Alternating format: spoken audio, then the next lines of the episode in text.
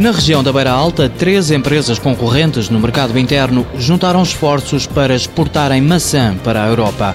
António Tujal, gerente da Soma, a mais representativa das empresas, justifica a decisão com a necessidade de ganhar escala no mercado internacional. Já percebemos há uns anos esta parte que quando se aborda este mercado, está-se sempre, o mercado internacional, está-se sempre a falar de grandes volumes com alguma homogeneidade de tamanho, de, de aspecto e, portanto, para não também perdermos essas potencialidade no mercado interno que não queremos, para abordar o mercado externo, temos necessidade de ter uma união entre vários agentes para salvaguardar essas questões. A Soma produz maçã, cereja, pêssegos e ameixa.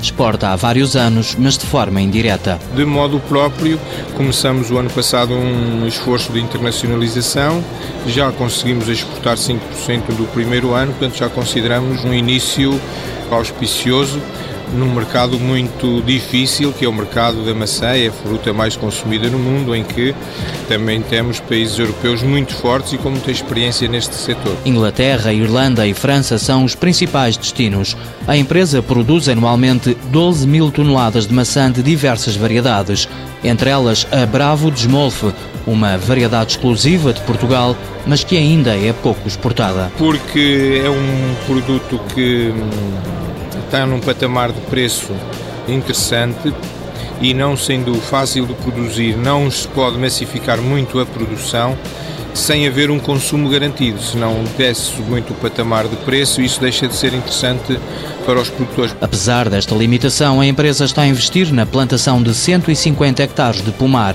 entre eles mais 15 hectares dedicados à Bravo de Mofe.